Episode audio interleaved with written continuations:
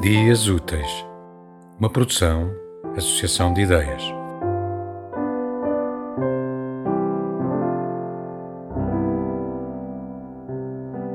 Alzheimer. O que é a verdade?